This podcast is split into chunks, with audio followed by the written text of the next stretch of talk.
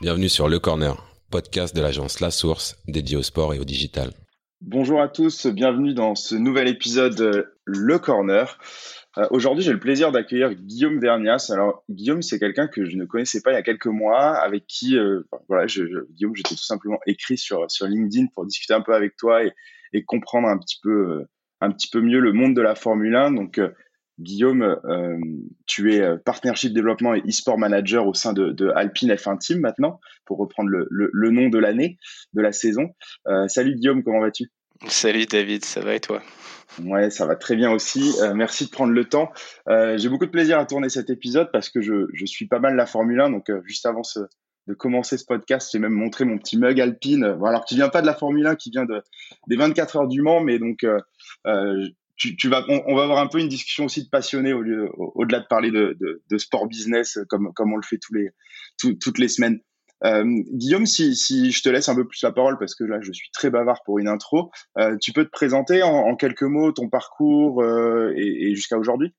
Ouais, pas de souci. Écoute, euh, ravi d'être, euh, d'échanger avec toi euh, ici, et puis ravi de, de pouvoir en partager un peu plus sur euh, notre passion commune, on va dire, et puis euh, parler un petit peu d'Alpine euh, et ce qui a été fait jusqu'alors et ce qui va être fait dans le, dans le futur. Donc, donc non, très content d'être là. moi, ça fait quatre ans du coup que je travaille au sein de euh, Renault F1 Team et qui est maintenant Alpine F1 Team euh, sur un, poste euh, voilà pour développer euh, les partenariats que ce soit les partenariats techniques ou marketing pour euh, l'écurie de Formule 1 donc pour aider l'écurie de Formule 1 à performer mais aussi à performer financièrement.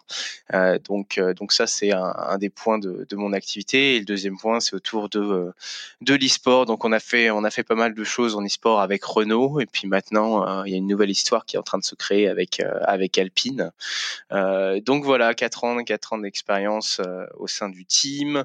avant, j'étais étudiant, donc j'ai pas pas grand chose à raconter. je fais mes études à, à Bordeaux, au soleil, et puis et puis maintenant et puis maintenant, ça fait trois ans que je suis en Angleterre. Donc en fait, on a deux usines. Euh, une usine, euh, alors je, je, parle juste pour la partie F1 bien sûr, une usine en fait au sud de Paris, donc à Viry-Châtillon. On fait des moteurs de, de F1 hybride, donc on a 500 personnes qui travaillent euh, à Viry-Châtillon et on travaille sur euh, les moteurs hybrides de la Formule 1. Donc c'est un moteur en fait 1 litre 6, donc le moteur que tu pourrais avoir dans une Clio en fait, mais c'est un moteur qui développe aujourd'hui plus de 1000, 1000 chevaux euh, et qui récupère 50% de l'énergie dépensée. Donc il y a de l'énergie électrique qui est récupérée au freinage et grâce à la chaleur du moteur. Donc donc plein de choses intéressantes, plein de choses très complexes. Donc c'est pour ça qu'on a beaucoup de personnes pour faire les moteurs. Et puis en fait moi je suis en Angleterre, à côté d'Oxford.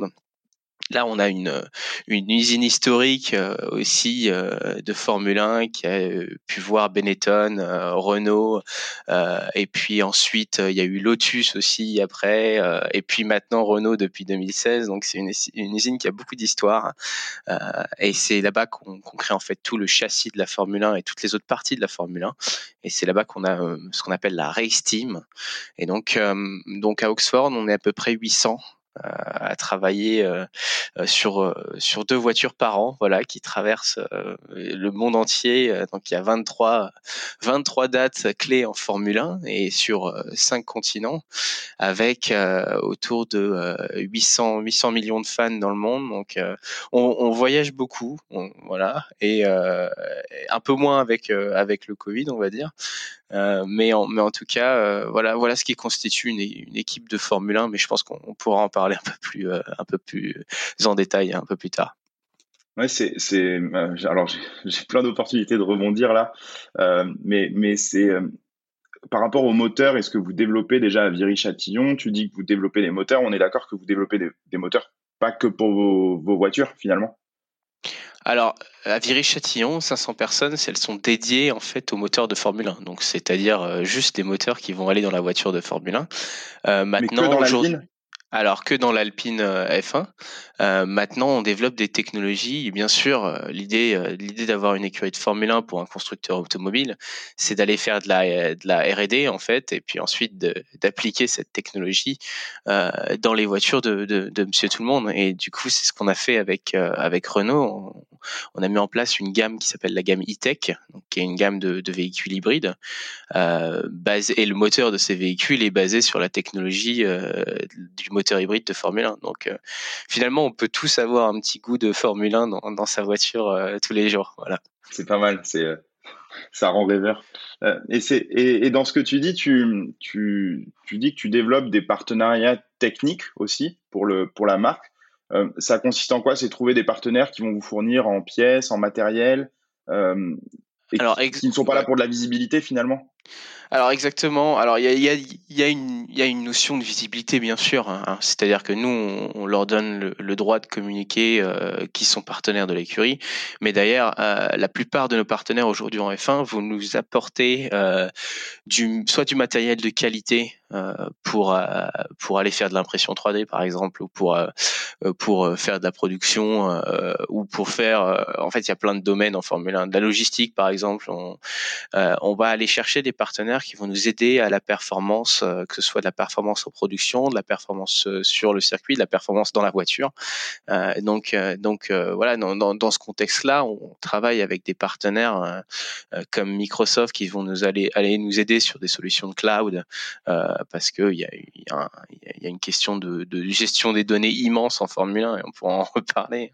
Il y a 300 capteurs sur une voiture de Formule 1 et toutes ces données en fait traversent euh, le monde entier pour arriver dans nos usines en, dans, en millisecondes et puis ça repart direct sur le Grand Prix euh, avec euh, avec tout donc on a toute une gestion de transmission de data euh, donc ça c'est ce qu'on travaille avec euh, Microsoft mais on était aussi sur la euh, la réalité augmentée et la réalité virtuelle. Donc on travaille sur des on aide nos designers à pouvoir travailler sur des pièces avec avec ces technologies là avec Microsoft.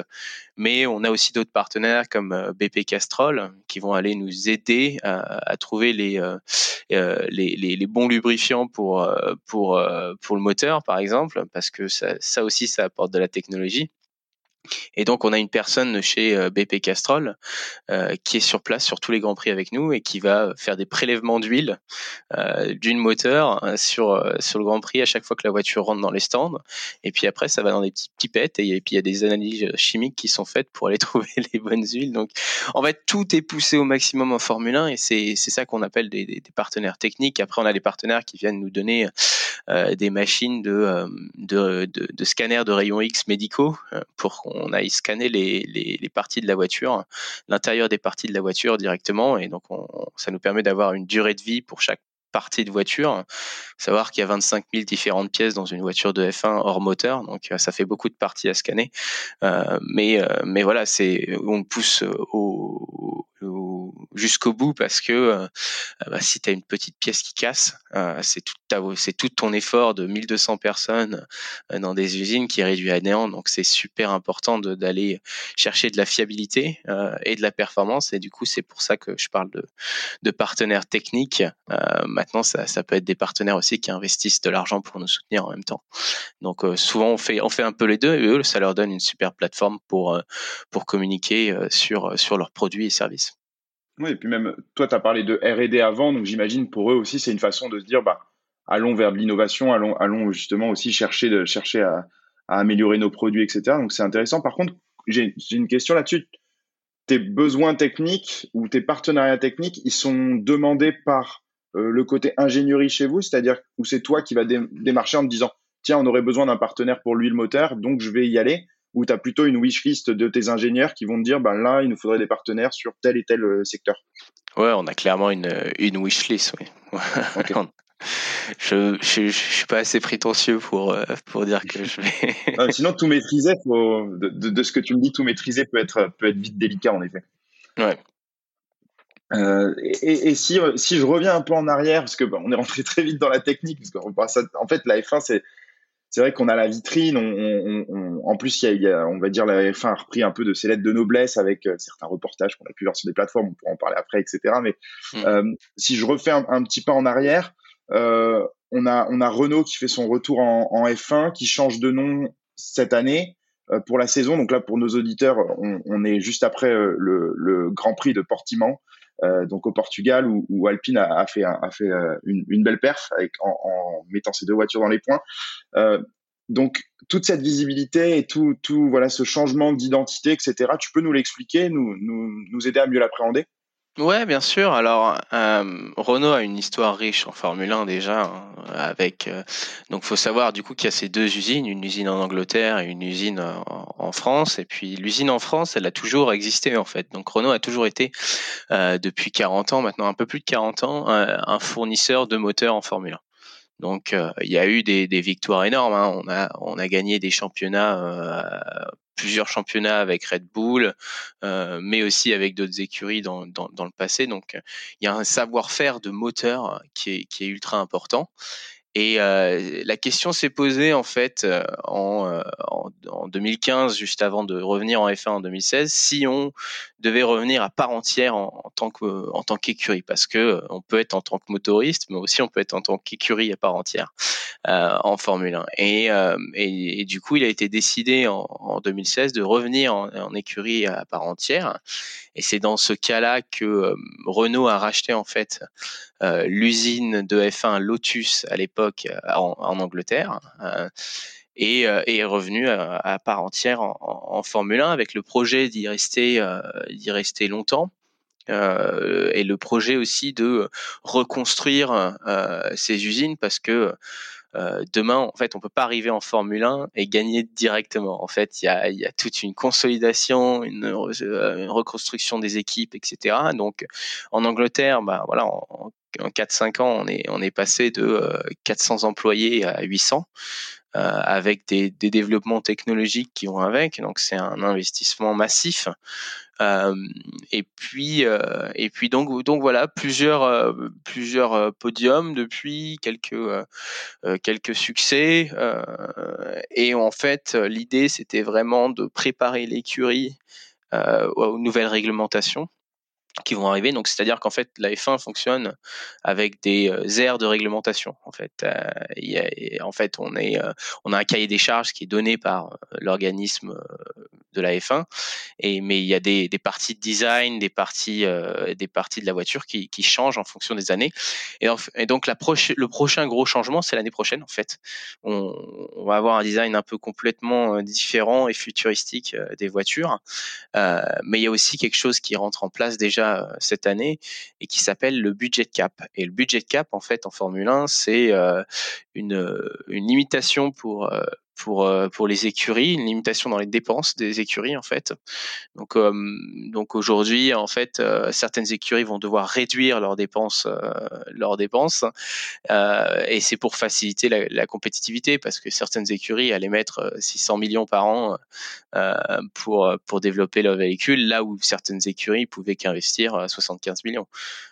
donc donc ça crée des des quelque chose qui n'était pas euh, qui n'était pas euh, euh, correct en termes de compétitivité. Donc voilà, on a un budget cap maintenant qui est autour des entre 150 et 200 millions pour pour les écuries. Donc maintenant on a quelque chose de plus compétitif et donc je reviens vite pour sur Renault. on savait que cette réglementation allait arriver.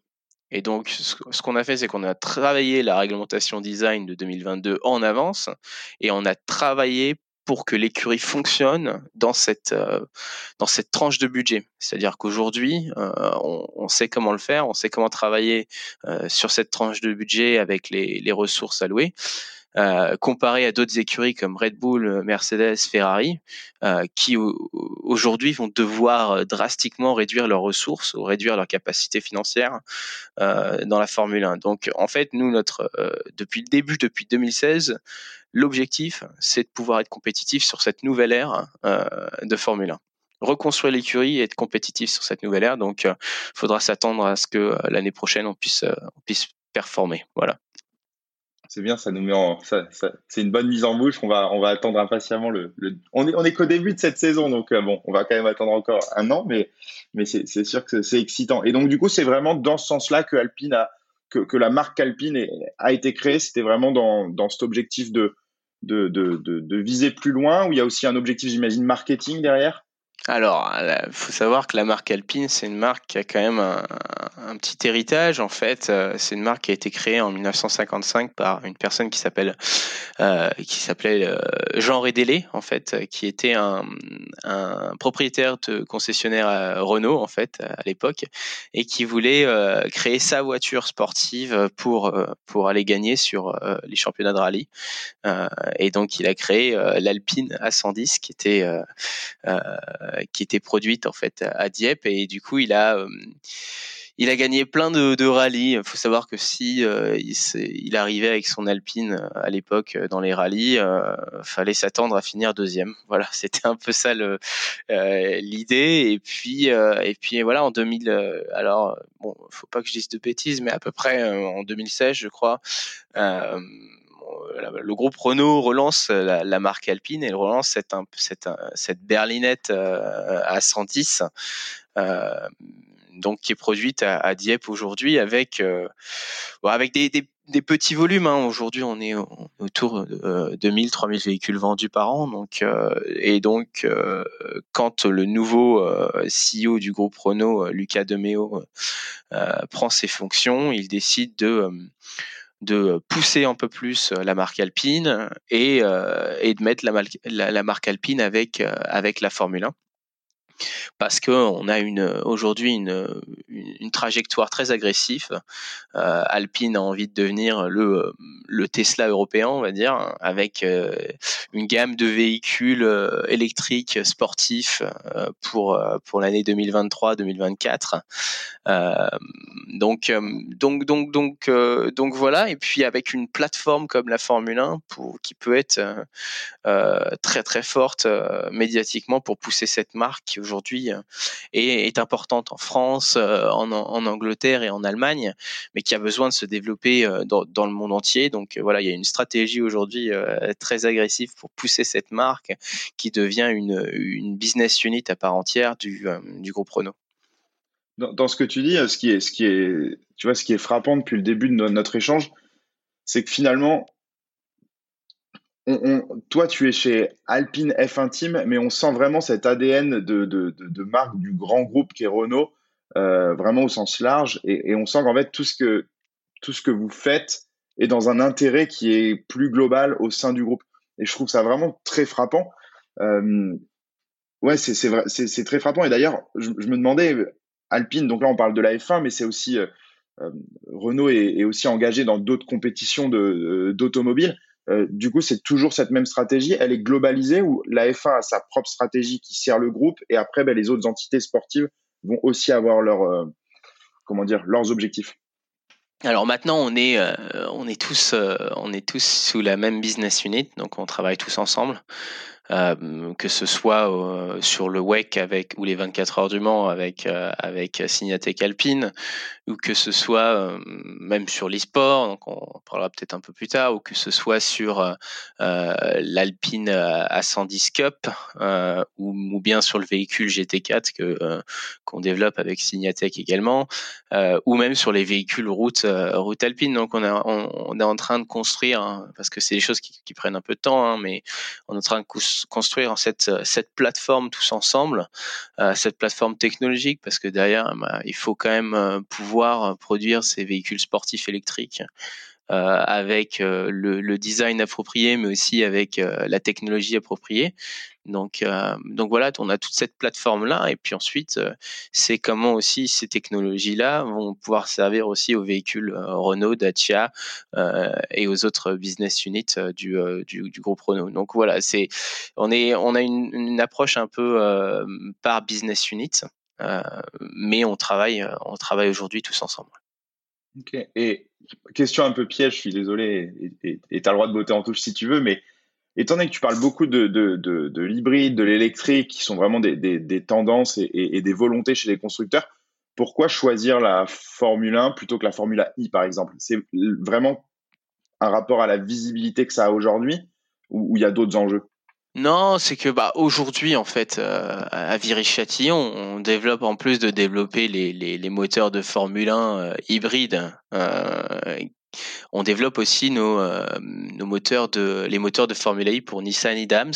Donc Nissan est un, il y a une alliance entre Nissan et Renault bien connue. Donc on, développe aussi ce moteur-là pour pour la Formule 1. Mais aujourd'hui, le la R&D en, en, Formule 1 et la R&D en Formule I, euh, bon, il y a, y a, deux mondes euh, complètement différents. Aujourd'hui, euh, aujourd'hui, il n'y a pas autant de R&D en Formule I qu'en Formule 1, et aussi il n'y a pas autant d'audience et c'est pas une la même plateforme marketing.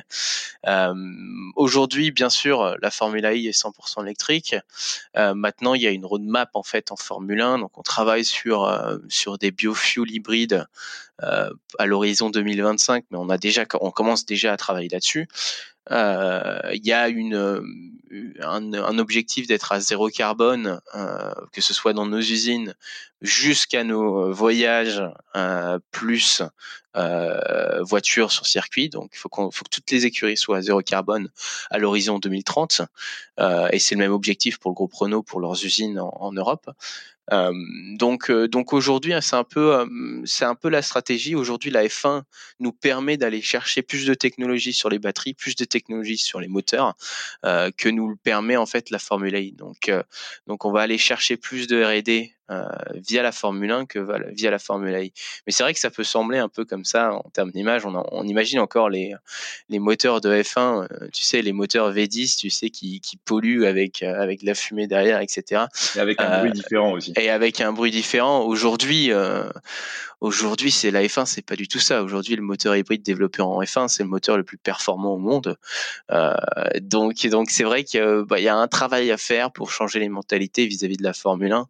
Euh, qui aujourd'hui est, loin d'être euh, d'être le sport le plus le, plus polluant. Donc euh, donc je pense qu'il y a il y a, il y a énormément de travail à, faire de ce côté-là.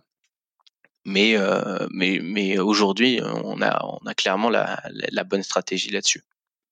Et, justement, ce travail, tu penses qu'il doit venir plutôt des institutions, donc que ce soit la FIA euh, ou, Liberty Media, bon, qui, a, qui, a, qui, a, racheté la Formule 1 il y a quelques années. tu penses que ce travail doit être uniformisé et, mené par, par ces institutions?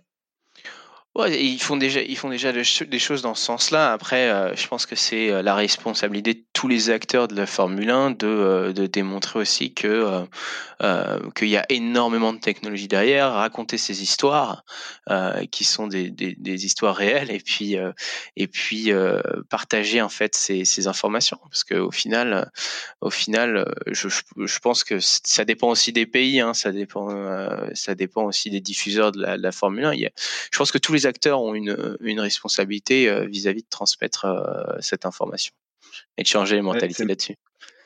C'est marrant parce que bon, tu dis raconter des histoires, ça dépend du diffuseur. Bon, bah, nous en France, c'est c'est Canal Plus et, et, qui raconte, je, trouve, des bonnes histoires, du, moins de mon point de vue. Là, c'est encore une fois quelque chose de, de subjectif. Euh, raconter ces histoires, il y a aussi quelque chose qui a dû vous servir, j'imagine. Donc, bon, on en parle. Je vais, on va, on va peut-être pas en parler dix ans non plus, mais euh, Netflix a sorti une série euh, sur la Formule 1. Euh, j'ai l'impression que ça vous a permis aussi, vous, en tant, en, tant que team, de toucher plus de monde. Euh, je me trompe? Euh, non, non, bien sûr, euh, la série Netflix est un, succès total. Hein. C'est euh, c'est quelque chose qui a été initié par l'entité qui a racheté la Formule 1 du coup dans, les années 2010, 2014 à peu près. Donc Liberty Media en fait a racheté et qui est un, un, une boîte de médias en fait américaine qui a racheté la Formule 1 et qui avait pour, pour objectif de, de rajeunir l'audience de la Formule 1 et de rendre la Formule 1 plus accessible en fait au, public. Donc, euh, euh donc le partenariat avec euh, avec Netflix est dans ce sens et, nous on a toujours beaucoup supporté ces, ce type d'activité et, ça a été un, un, un plaisir de, de pouvoir voir un peu le dessous des, des scènes de la Formule 1, partager le côté politique de la Formule 1 qui est qui est très important aussi, qu'on voit quand on est fan et qu'on suit un peu les médias de F1, mais, euh, mais c'est beaucoup plus accessible avec euh, la série Netflix et tout le drama qu'il y a en plus de la course finalement. Il y, a, tellement de choses qui se passent en dehors de la course en Formule 1 et c'est une fois qu'on connaît en tant que fan, une fois qu'on connaît un peu le contexte des courses, c'est là que ça devient super intéressant de regarder regarder la F1 et Canal+, tu le disais, ils font ils font ça très très bien et aujourd'hui, je pense que c'est un des meilleurs diffuseurs de la F1 au monde. Euh, et il raconte bien ces histoires en fait euh, euh, qui qui sont en dehors de la course et qui vont impacter finalement la compétition globale quoi. Ouais. Et puis on a une position, je pense en tant que Français aussi où on a quand même plusieurs pilotes sur la grille, ce qui aide aussi. On, bon, on, a on a on a un team en l'occurrence Alpine qui, qui, qui est français, donc on peut s'identifier. On a des pilotes vous, vous avez Esteban Ocon, mais on peut penser aussi à Gasly. Euh, je pense que ça doit aider aussi dans ce, storytelling. Et d'ailleurs, si tu, enfin, tu vas pas me contredire, je pense, mais euh, tu regardes la F1, finalement, la grille de pilote est assez euh, cosmopolite, justement, pour essayer aussi de toucher des audiences un peu partout dans le monde. Donc, donc, donc ça, ça, va un peu de pair, je pense. Oui, après, euh, les audiences de la F1 en France sont pas les audiences de la F1 au Brésil, mais, euh, mais, mais, mais c'est sûr que ça fait plaisir de voir ces audiences augmenter d'année en année. Hein. Euh, les, les, chiffres de Canal Plus depuis le début de cette année sont super intéressants. Euh, euh, on, surfe entre, je crois, 1,8 million et 2 millions de personnes qui regardent la, la Formule 1 en France. Bon, c'est sur une chaîne, une chaîne payante, c'est c'est quand même un super résultat. Donc, euh, donc non, voilà, et puis d'avoir, euh, d'aller chercher de nouveaux fans. Euh, moi, j'ai des amis qui, qui ont jamais suivi la F1 et qui d'un coup m'envoient des messages en me disant qu'ils ont regardé la, la, série Netflix et qui maintenant regardent tous les grands prix. Donc c'est c'est super intéressant, c'est super marrant. Après, bon, le, la diversité de pilotes sur la grille, la plupart des pilotes aussi aujourd'hui sont là parce que c'est les meilleurs.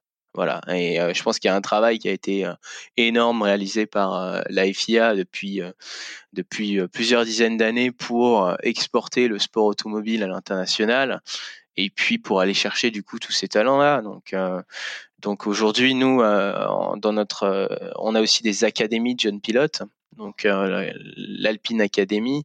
aujourd'hui, on a un pilote chinois qui s'appelle Guan Yu Zhou, qui est aujourd'hui le, le, le, un des, des, des, gros futurs talents de la Formule 1 et il performe, il a d'énormes qualités en tant que pilote et sera certainement un pilote de Formule 1 dans, dans, le futur et le premier pilote de Formule 1 chinois. Donc en fait, ça, la F1, ça commence à toucher un peu plus de monde et et c'est super intéressant d'avoir cette d'apporter cette diversité en euh, en Formule 1, il y a encore, je pense, beaucoup de travail parce qu'on est toujours un sport qui, euh, qui est peu accessible. Euh, dans le sens où euh, pour avoir une carrière en Formule 1, il faut quand même avoir une carrière en sport automobile.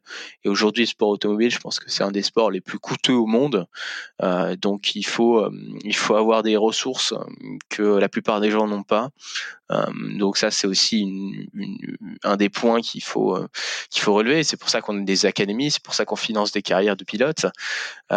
mais mais aujourd'hui, je pense qu'il faut il faut toujours faire un peu plus et je pense qu'on peut toujours faire plus pour pour rendre le sport plus accessible.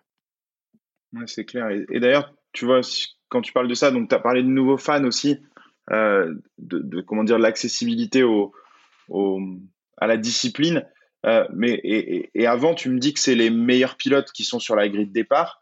Euh, toi, j'imagine, dans ton poste, tu gères des partenaires, des partenaires qui demandent d'avoir de la visibilité.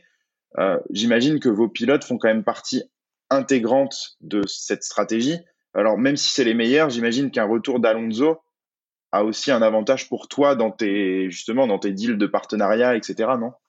Ouais, après bon, Alonso, il est quand même euh, deux fois champion du monde avec Renault en 2005-2006. Euh, donc, euh, donc c'est un pilote euh, qui a de, de, très très grande qualité. Hein.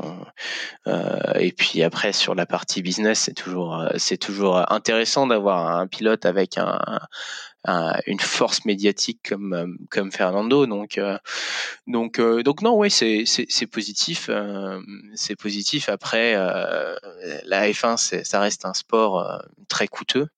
Euh, donc euh, nous aujourd'hui on, a la force d'être euh, d'être supporté par le groupe Renault et par des, gros partenaires. C'est pas le cas de toutes les écuries, donc c'est pour ça que on se retrouve avec certains pilotes qui sont pas aussi performants, on va dire, ou talentueux que tous les pilotes de la grille, qui vont apporter des, gros sponsors également. Faut faut, le dire, hein, il y a une dimension business derrière qui permet à certaines écuries de pouvoir euh, rouler sur la, sur, sur la course. Quoi. On ne citera pas de nom. non. Mais je pense que ça suffit. voilà, on a compris. Euh, si on parle de nouveaux fans, euh, j'imagine que vous, en, en, tant que team F1 et, même peut-être le groupe Renault, vous avez aussi envie de rajeunir votre audience, vous avez aussi envie de toucher un nouveau public. c'est quoi les stratégies que vous mettez en place? Donc, forcément, je te fais une petite passe décisive pour l'e-sport. vu que tu gères cette partie. Euh, mais j'imagine il y a aussi d'autres choses. Donc, euh, ouais, c'est quoi votre stratégie autour de ça? Alors, euh, autour de, en fait, il y a deux stratégies marketing, si tu veux. En fait, on a, je vais prendre déjà à l'époque, mais en tout cas en Formule 1, nous, nous l'idée c'est d'augmenter notre notre fanbase et puis d'aller chercher une fanbase un peu plus un peu plus jeune. Euh, donc euh, ça c'est pour l'écurie de Formule 1, mais derrière on a aujourd'hui le positionnement d'Alpine qui est euh, qui est assez luxueux avec un, un héritage très fort et, euh, et aussi euh, ce qu'on appelle en anglais euh, une partie craftsmanship, donc une, partie fait, maison made in France qui est qui est qui est importante. Et donc et donc avec un positionnement très luxueux qui est celui de la Formule 1 euh, donc, euh, donc avec des, des, audiences un peu plus âgées, on va dire, euh, parce que c'est des voitures qui, qui au final sont, sont assez chères mais assez chères pour avoir la qualité euh, qui, qui va avec. Donc, euh, donc c'est sûr que aujourd'hui c'est pas les jeunes qui vont aller pouvoir pouvoir pas, pas, tous les jeunes on va dire qui peuvent s'acheter une Alpine. donc donc voilà, on a ces deux types de stratégies, à vrai dire. Euh, et, euh, et, du coup, euh, pour Renault en tout cas, pour Renault, la stratégie c'était de, rajeunir son, sa base de clientèle. et Renault F1 Team, c'était de rajeunir sa base de fans. Et donc avec ça, une autre activité que Liberty Media, le propriétaire de la F1, en plus de Netflix, a créé, ce sont les F1 eSport Series. Alors les F1 eSport Series, c'est un championnat virtuel sur le jeu vidéo Formula One. Euh, entre toutes les, écuries de Formule 1, donc c'est-à-dire que les 10 écuries de Formule 1 participent, ont des équipes et euh, sont en compétition sur un championnat e-sport virtuel euh, chaque année en fait de, de, de, de septembre à décembre. Euh, et ça a été mis en place en, en, en 2018. Et nous, quand on a su ça en fait en, en 2017, on, on s'est dit bon bah il faut qu'on fasse quelque chose, euh, il faut qu'on se lance dans l'e-sport. Mais si on lance dans, si on se lance dans l'e-sport, on n'est pas une marque légitime euh, en tant que Renault. Euh, parce que du coup c'est, excuse-moi couper, mais parce que du coup le quand il y a ce genre d'annonce d'activation, généralement le, le Liberty Media, l'organisateur va vous le dire à peu près un an à l'avance, c'est ça? Ouais, voilà, voilà, on a quand même les infos. Il faut construire un peu le, le projet. Euh, et, et, et, du coup, on n'était pas forcément une marque légitime euh, pour venir dans, dans le milieu de l'e-sport euh, par nous-mêmes. On, ça aurait été peut-être un peu prétentieux. Euh, donc, euh, donc on, on, a, on a échangé à l'époque avec une, une équipe de e-sport français qui, qui à l'époque, bon, ils étaient, ils étaient cinq dans leur appartement. donc, donc c'était un peu une décision euh, hors des sentiers battus pour, euh, pour le groupe Renault.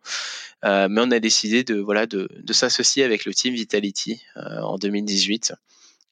et donc ensemble, on crée deux équipes qui vont s'appeler Renault Vitality. une équipe sur qui prendra part aux compétitions des F1 eSport Series, donc sur ces courses virtuelles pour Renault F1 Team, et puis euh, la deuxième équipe euh, qui euh, prendra part aux compétitions sur le jeu Rocket League. Et donc, euh, on s'ensuit toute une histoire avec Vitality. On finit champion du monde euh, sur Rocket League. On fait, euh, on fait un top 3 sur les F1 eSport Series. Et puis vient le, le, changement, le changement de marque hein, Alpine, parce qu'on était aussi sponsor de Vitality sur sur la plupart des autres jeux, hein, Counter Strike, League of Legends, Hearthstone, etc. Et et, euh, et s'ensuit du coup le changement de, de, marque avec Alpine, un changement de positionnement, euh, bien sûr, parce que voilà, l'Alpine aujourd'hui, euh, euh sa cible, c'est pas forcément les euh, les 15-25 ans, on va dire. et donc, donc une décision notre management de de changer notre stratégie, de tout de même rester dans l'e-sport alors, euh, certains diront que c'est pas l'e-sport, mais euh, on considère ça à partir du moment où il y a une compétition sur un jeu vidéo, on considère ça comme de l'e-sport. Euh, mais je fais pas d'abus de langage. Voilà, voilà. Donc, on, décide finalement de, de se séparer de Vitality. Hein. Le partenariat fonctionnait très bien, on, était très contents, mais c'était un partenariat qui marchait très très bien avec Renault, pas forcément avec Alpine. et donc, donc, on décide de, de, changer notre stratégie. On arrête on, arrête Renault Vitality. Euh, et euh, en début d'année, cette année, on lance euh, Alpine eSport. Donc c'est une entité qui prendra part sur la compétition des F1 eSport Series, mais aussi qui a vocation à se développer un petit peu dans le milieu du, du sim racing donc tout ce qui est course virtuelle, parce que c'est lié à notre ADN et puis c'est simple derrière de créer plus de choses liées à notre ADN. et puis on s'est rendu compte surtout que bah, les liens entre la course virtuelle et la course réelle, en fait, ils étaient assez petits puisque on est tous sur des simulateurs et c'est des simulateurs qui arrivent à recréer des réflexes, qui arrivent à recréer des stratégies qu'on peut avoir en course. Et puis finalement, on s'est rendu compte que si on mettait un pilote de Formule 1 dans un simulateur, bah, il était directement rapide. Et, euh, et l'inverse aussi. Euh, C'est-à-dire que si on met un pilote aujourd'hui euh, e-sport dans un dans un véhicule de course, bah, il, performera généralement euh, bien meilleur que quelqu'un qui qui ne fait pas de la simulation. Donc donc voilà, il y, a des, il y a des passerelles intéressantes et ça on revient sur le sujet aussi de l'accessibilité au sport. Donc on peut aujourd'hui lancer peut-être la carrière d'un, dans, dans le motorsport d'un, d'un, jeune avec peu de moyens mais qui est très bon sur un simulateur. Donc, donc il y a plein de passerelles comme ça qu'on, qu'on, qu'on va chercher à explorer avec, avec notre marque en e-sport. Et cette marque, du coup, elle est donc ça va être un développement qui, qui, a donc à la base été externalisé, que là tu vas réinternaliser, mais donc qui va aller chercher des sponsors et qui va être vraiment une team e-sport à proprement parler et qui va pouvoir s'auto-suffire, entre guillemets? Ouais, exactement. En gros, euh, en gros, on a fait un partenariat avec, euh, avec Race Clutch, donc aujourd'hui qui est euh, la une des plus grosses entités de, de, sim racing en France. Et donc euh, aujourd'hui, Race Clutch développe nos activités nos activités e-sportives, donc c'est-à-dire euh, gère les pilotes, euh, le scouting, etc. Et, et, on les supporte aussi sur la partie data, réglage, etc. Mais aujourd'hui, ils vont faire, ils vont gérer la, la, partie sportive et nous, on va plutôt gérer aussi tout ce qui est la partie marketing, la partie partenariat. Et l'idée, c'est vraiment de s'associer avec des marques qui veulent aller chercher on va dire ces deux points, le point de la performance, parce qu'on a envie de construire un écosystème autour de, l'équipe euh, qui est solide. Donc aujourd'hui, on a des professionnels euh, de euh, des, performances cognitives qui font partie de l'équipe. On a des race engineers qui suivent les pilotes. donc on va aller travailler avec des logiciels de télémétrie dans le jeu pour aller chercher les meilleurs réglages possibles. Euh, on parle d'un jeu vidéo là. On parle, d'un jeu vidéo et en fait, finalement, euh, c'est tellement lié à, la course réelle qu'on peut adapter des personnes qui ont une expertise réelle euh, du motorsport dans le jeu vidéo. Et, Vous avez fait une activation l'année dernière avec Esteban Ocon d'ailleurs dans, dans, la boutique Renault sur les champs, je crois, avec justement effectivement son ingénieur qui était là pour une course e-sport pendant la, la, pandémie où, où, les courses avaient été annulées. Exactement, et puis même durant les, les, 24 heures du Mans virtuel l'année dernière, c'était les vrais, les vrais ingénieurs de course qui, qui étaient à la radio avec, avec les, les pilotes. Donc, donc voilà, il y a une passerelle performance où là on sait faire, et puis un côté e-sport aussi où là on ne sait pas faire et c'est pour ça qu'on appelle au soutien de, euh, de Race Clutch pour, euh, pour aller faire gérer toute la partie contractuelle pilote, scouting, etc. et savoir faire en jeu parce que finalement il y, a quand même une grosse expertise à avoir. Euh, mais, mais du coup on, voilà, on se penche un peu sur cet aspect de performance, de mieux jouer plutôt que beaucoup jouer. Euh, et ça, je pense que c'est quelque chose qui revient beaucoup en ce moment dans, le milieu de l'e-sport. Hein. Euh, donc, on, au lieu de privilégier la quantité de, jeux et faire des tours, des tours, des tours et des tours, on, on travaille sur euh, sur des exercices de performance, des exercices d'étirement, de gestion du stress, euh, de bien-être. Euh, et donc, euh, il y a des sujets bien-être qu'on travaille avec des, des marques aujourd'hui autour de la lumière, autour de des protections contre la lumière bleue de l'écran. on travaille autour d'étirements avec des professionnels de la F1. On a l'ancien physio de, de Romain Grosjean qui aujourd'hui travaille avec avec avec nous pour notre Academy Jeune Pilote et qui va aussi euh, aider les, pilotes e-sport euh, dans leur préparation aux événements.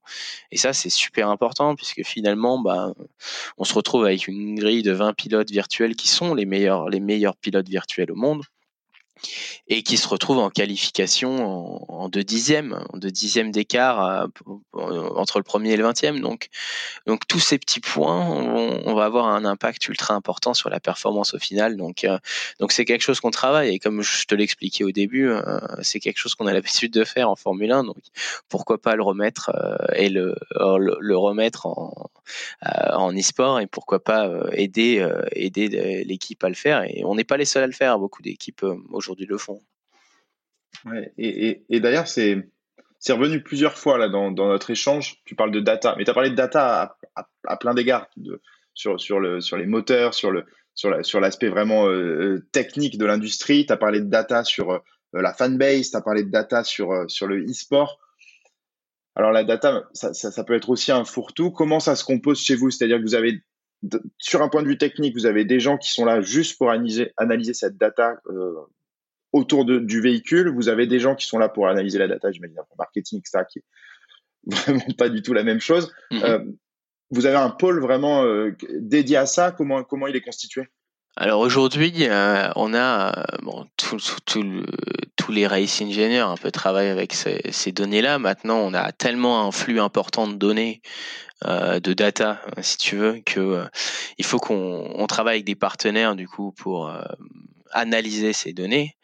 Euh, et aussi, on a euh, depuis quelques années un département data science en fait qui s'est développé dans l'équipe et je crois qu'on est une des seules écuries de Formule 1 à l'avoir, euh, qui va nous permettre en fait à organiser ces données là, de fonction aller chercher de la performance. Donc c'est vraiment leur métier d'aller d'aller analyser ce, ces données et de créer des automatismes pour, euh, pour que nous, on puisse prendre des, les bonnes décisions. Je ne sais pas si ça, fait du sens. Ouais, si, c'est très clair. Et bon, j'imagine ces données, elles vont avoir un impact sur le sportif. Euh, évidemment, si on voit que euh, en changeant tel ou tel élément, on, on, on va aller un peu plus vite, ben, j'imagine que ça a un impact. Ça a un impact sur d'autres décisions aussi qui sont plus, on va dire, macroéconomiques, sur des décisions de, de, comment dire d'allocation de ressources ou des choses comme ça C'est quelque chose que vous utilisez aussi? Ouais, ouais, certainement. C'est quelque chose qu'on, c'est quelque chose qu'on fait. Euh, euh, voilà, pour prendre pour prendre des décisions en général, il faut il faut euh, pouvoir les justifier. Donc euh, donc aujourd'hui que ce soit une, une décision business, marketing, performance ou ou même d'allocation de, ressources, il faut il faut qu'on qu'on ait ces données. Et donc c'est c'est pour ça que c'est important de pouvoir les récolter, mais c'est aussi pour important de pouvoir les analyser. Donc donc c'est ce qu'on c'est ce qu'on essaye de faire en tout cas. Ok. Et si on revient alors là, c'est mon côté plus fan qui, qui, qui, reprend le dessus. Si on vient sur cette saison, si on vient sur, euh, sur où en est Alpine aujourd'hui dans son dans sa création. Enfin, création. Oui, c'est une marque qui est qui est qui a un héritage, etc. Mais on va dire cette nouvelle entrée sur le dans le monde de la F1, si on si on prend le côté sportif, etc. Euh, on doit s'attendre à quoi de, de, de, de Alpine F1 Team cette année et c'est quoi les objectifs un peu que vous vous êtes fixés? Cette année, on n'est pas, on n'est pas, euh, on n'est pas beaucoup aidé par la, nouvelle réglementation qui va aller euh, plutôt aider les, les, les, types de châssis euh, et de véhicules IREX, IREX comme on dit en anglais. donc c'est les types de véhicules comme Red Bull qui ont, qui ont l'arrière vachement levé et l'avant assez bas. Euh, donc cette, réglementation, elle va favoriser ce type d'écurie. Euh, donc nous, on n'a pas trop, trop, trop été favorisé par ça, donc ça a été un peu difficile sur les premiers grands prix euh, cette année. Mais on est, on est une des écuries qui a, qui a, qui a le potentiel aujourd'hui de et qui le fait déjà depuis plusieurs années, de développer la voiture en cours d'année. C'est-à-dire qu'on va aller chercher à amener des, des, des améliorations sur certaines pièces de la voiture. Euh, et donc, euh, donc il y a toute une partie de développement qui est fait dans la saison. Donc parfois il y a des, il y a des, il y a des écuries qui vont aller sortir un produit fini euh, sur le premier Grand Prix euh, et qui peut pas forcément se développer ou qui a pas été designé pour se développer. Et euh, aujourd'hui la, la, la, voiture d'Alpine a été développée pour pouvoir avoir ces upgrades. Euh, donc, on va voir ce que ça va donner. Euh, Aujourd'hui, l'objectif idéal euh, ce serait de, de, finir troisième au championnat. Euh, maintenant, on a pris un début de championnat qui n'a pas été idéal non plus, mais euh, mais on le voit, Portimao, qu'on peut mettre les deux voitures entre entre les deux Ferrari et les deux Mercedes, les deux McLaren. maintenant, il faut pouvoir mettre les deux voitures devant les deux McLaren et devant les deux Ferrari pour pouvoir euh, continuer à performer. Euh, donc euh, voilà, la, saison est longue, hein, il y a 23 grands prix, donc donc donc va falloir va falloir qu'on pousse un peu ses efforts jusqu'au bout. Très clair. Et, et, donc si je si je rebondis là-dessus. quand vous développez, donc tu as dit que vous étiez en évolution continue et d'ailleurs je crois que je l'ai dit tout à l'heure, euh, on, tourne ce podcast, on est avant le Grand Prix de Barcelone qui est, qui est ce week-end. Euh, donc quand il va sortir, le Grand Prix de Barcelone sera passé, donc les gens pourront voir si on dit des bêtises ou pas, euh, si nos pronos sont bons. Euh, mais là, j'ai vu qu'il y avait des, justement effectivement une annonce comme quoi des améliorations allaient, allaient, euh, allaient être euh, lancées pendant, pendant ce Grand Prix. quel est le degré entre le développement d'une voiture encore pour les Grands Prix restants et le développement d'une voiture pour les grands prix futurs, des saisons futures, étant donné que vous savez déjà que la réglementation change à la fin de la saison. Euh, vous avez le droit déjà d'allouer votre budget comme vous le souhaitez exactement, oui. C'est-à-dire que euh, nous, ça fait déjà plusieurs années qu'on travaille sur, sur la voiture 2022 et, une partie de nos ressources travaille à fond sur cette, euh, sur cette voiture. donc, non, mais pour rebondir un peu sur, sur le Grand Prix de Barcelone, c'est un Grand Prix qui demande beaucoup d'aéro c'est un Grand Prix qui est pas évident euh, et qui demande beaucoup d'aéro, donc les voitures vont euh, vont rouler avec beaucoup plus d'aéro que euh, à Portimao. Et euh, l'histoire prouve que rouler avec beaucoup d'aéro, ça nous réussit pas forcément. Donc, et donc, donc c'est toujours un peu compliqué pour nous à Barcelone. Après, j'espère que j'espère que je me trompe et, et on va on va tout faire pour pouvoir performer au maximum sur ce Grand Prix, étant donné qu'aussi on a un pilote espagnol très connu là-bas. Donc, euh, donc euh, non, voilà, on va faire, on va faire un maximum, et c'est sûr que c'est de base, c'est pas le type de tracé qui, euh, qui nous aide, qui nous aide beaucoup. Voilà. Écoute, quand ce podcast va sortir, on, aura le résultat de Barcelone, donc on va pouvoir, on va pouvoir regarder et dire ah est-ce que ça s'est passé comme comme prévu ou non? J'espère que... que ça se passe bien. Voilà, j'espère que que j'ai tort. Exactement. Merci beaucoup, Guillaume. Merci beaucoup pour ton temps. Je ne sais pas si tu voulais ajouter quelque chose pour finir.